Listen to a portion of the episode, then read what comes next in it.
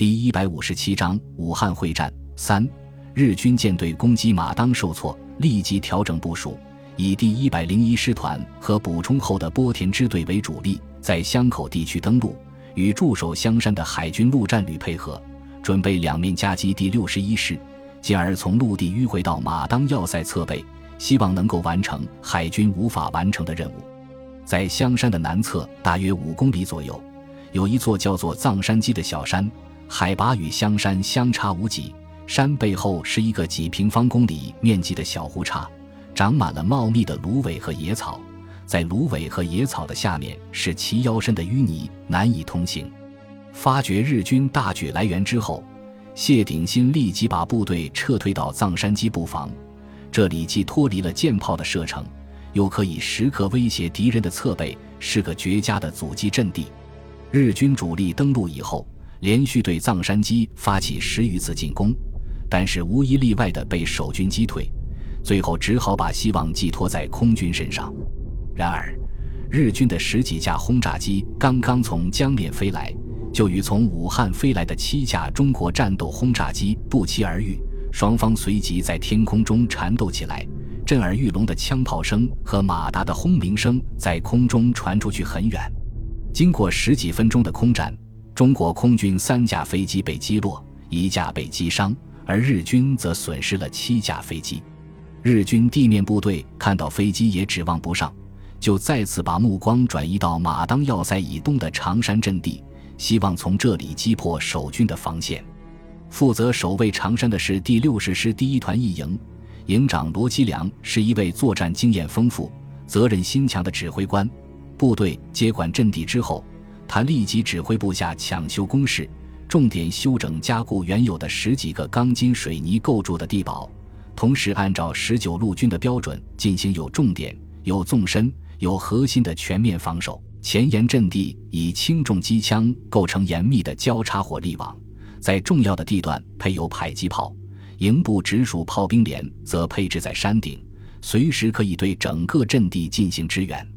环绕着阵地。连续布下三道铁丝网，在山腰修建了环形交通壕，面对长江的一面挖了百余个品字形的散兵坑，同时把便于日军接近地段的树木和野草全部焚烧一空，使其无所遁形。一营利用日军攻击香山的时间，迅速构筑起完整的防御体系，但是罗基良还是感到不放心。于是亲自带着一个班战士到山脚背对长江的一面查看地形。这时候太阳已经落山了，空旷的夜空中镶嵌着点点繁星。晚风吹过，带来阵阵稻花的香气，一阵阵蛙鸣声不时在耳边响起。罗基良带着战士们悄无声息地穿过阵地，来到山脚的稻田里面。本来聒噪不休的青蛙感受到人类的接近，停止了鸣叫。一行人没走出多远，就发现稻田里的水越来越深，最后居然有齐腰深。罗吉良突然想了起来：几天前这里刚刚下过一场大雨，将水上涨漫过了堤坝，把稻田变成了湖泊。这样一来，如果日军选择这里进攻的话，必然寸步难行。他急忙命令战士们退回山脚下，继续向北面侦察。长山的北面是个叫太白湖的小湖泊，在雨水不多的时候，水深不到一米，而湖底则是平整的沙地，便于部队徒涉。罗吉良本来打算看看上涨以后的湖水深度，判断是否需要在这里布置警戒部队。可是还没有走到湖边，突然发现前面的湖岔里的青蛙全部安静了下来。他急忙用手势示意战士们准备战斗，然后侧过身体，注意倾听前面的声音。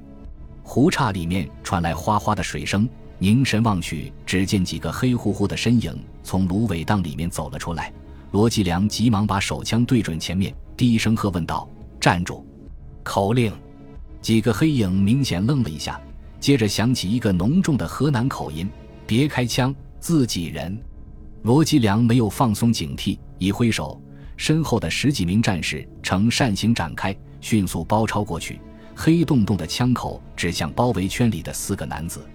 这时候，河南口音的男子又说道：“你们是国军弟兄吧？我们是海军部布雷别动队的。”罗吉良走上前去，借着依稀的星光，仔细辨认对方的军服。当他看到四个人身后的一颗巨大的鱼雷之后，立刻知道了对方的身份，急忙把手枪插回枪套，然后示意战士们把枪收起来，问道：“我们是第六十师的，你们真的是布雷别动队？怎么不在长江里面，却跑到这里来了？”河南口音的男子回答道：“我是海军布雷艇二百二十三艇的艇长王建峰，前天夜里和零九三艇一起在江里部浮动水雷。”零九三艇不幸被陆军的水下组网缠住后沉没了。我们艇布雷之后被日军的舰艇发现，遭到炮击，快艇搁浅在江边上。我们只好把仅有的一枚鱼雷推到这里躲起来，等待时机再攻击日军舰艇。罗基良不解地问道：“现在快艇已经没有了，你们还怎么发射鱼雷？”王建峰毫不犹豫地回答道。我们打算从江里把鱼雷直接推到敌人的军舰旁边，然后直接引爆。罗基良被惊出一身冷汗。你要和敌人同归于尽？王建峰惨然一笑，说道：“我们海军和日本悬殊太大，大吨位的舰艇已经损失殆尽，就是连部雷艇都所剩无几。如果不拼死一搏，怎么能把日军挡住？陆军弟兄们在岸上浴血奋战。”我们岂能袖手旁观？俗话说得好，舍得一身剐，敢把皇帝拉下马。我们要让日本鬼子知道，中国海军虽然装备低劣，可是英勇顽强的精神并不比任何军队差。任何轻视我们的人都要付出代价。罗吉良看着海军军官坚毅的面容，感到心潮起伏，不能自已。他轻声问道：“有什么要兄弟帮忙的吗？”王建峰爽快地笑了笑，说道。我们几个已经饿了三天了，你就给弄点吃的吧，也好做个饱死鬼。然后不好意思地补充道：“最好能有点酒喝。”罗吉良急忙说道：“没有问题，这点忙兄弟还帮得上。”罗基良和战士们帮忙把鱼雷推到江边，然后带着几个海军弟兄到阵地上饱餐一顿。临行前，王建峰对自己的几个部下说道：“太白湖的地理位置非常好。”现在江水上涨，可以直接进入长江，非常方便布雷。你们一定要把这个情报送给海军部，让其他弟兄直接把水雷从陆路运到湖里，就能避开日军的飞机和军舰了。说完之后，他腾地站了起来，双手抱拳，大声说道：“谢谢弟兄们的招待，来世有机会的话，一定请你们喝酒。”然后大步走了出去。罗吉良一直送到江边。看着王建峰独自推着巨大的水雷朝下游飘去，远处，日本海军舰队的数十艘军舰静静地停在江面上，船头的探照灯不时地扫视着附近的水面。几十分钟后，前面传来一声巨大的爆炸声，紧接着，一艘军舰从水中猛地抬起舰首，然后带着熊熊火光重重地砸在水面上，然后向旁边一歪，翻了过来，迅速消化在漆黑的江水里。整个舰队从睡梦中被惊醒过来，士兵和军官急忙钻出舱房，跑到自己的岗位上。紧接着，一盏盏探照灯被打开，把舰队附近的江面照耀得如同白昼一样。军舰上安装的四连机枪没命地扫射江水中的可疑目标。十几分钟后，日军舰艇陆续起锚，朝下游驶去，一直开出几十公里才敢停下来。次日上午。被折腾了一夜的日军舰艇编队变得更加小心翼翼，连续派出十几艘汽艇在前面开路，这才敢朝马当要塞驶来。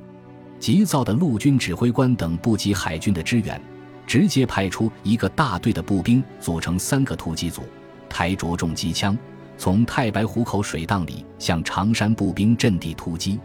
由于战前进行的侦察工作不够。日军并不知道稻田里面的水深已经超过一米，敌人一进入稻田，立刻半截身子陷入水中，只能用一个人顶起重机枪火力，在前进的同时进行射击，连火力的持续性都不能保证，哪里压制得住守军的火力？罗吉良指挥长山守军阻击日军的攻击部队，布置在阵地前沿的轻重机枪一起开火，火力异常猛烈。密集的子弹如同蜜蜂一样在敌群中飞舞，日军纷纷中弹倒闭，水面上满是尸体和血迹。日军不甘心失败，连续投入两个大队的兵力，在五个小时内发动四次攻击，但是在守军的顽强抵抗下，全部无功而返，在太白湖里面留下数不清的尸体。看到步兵进攻毫无进展，日军只好再次出动十多艘军舰，对长山步兵阵地进行持续不断的炮击。日军军舰以 S 型游弋，每一次变换方向，战舰一侧的舰炮同时射击，就有百余发炮弹如雨点落在阵地上，持续不断的爆炸，掀起漫天的硝烟和烈火。守军阵地上的部分工事被摧毁。一些没有及时进入地堡的战士被炮弹击中，伤亡开始增加，战况变得十分激烈。半个小时的炮击之后，日军认为守军已经崩溃，趁势再次由湖荡里面向长山突击，企图凭借强大火力的掩护一举突破守军防线。然而，守军用空前猛烈的炮击和密集的机枪火力迎头痛击，宣告日军的判断失误，同时。太白湖的湖岔里面又增加了几十具尸体。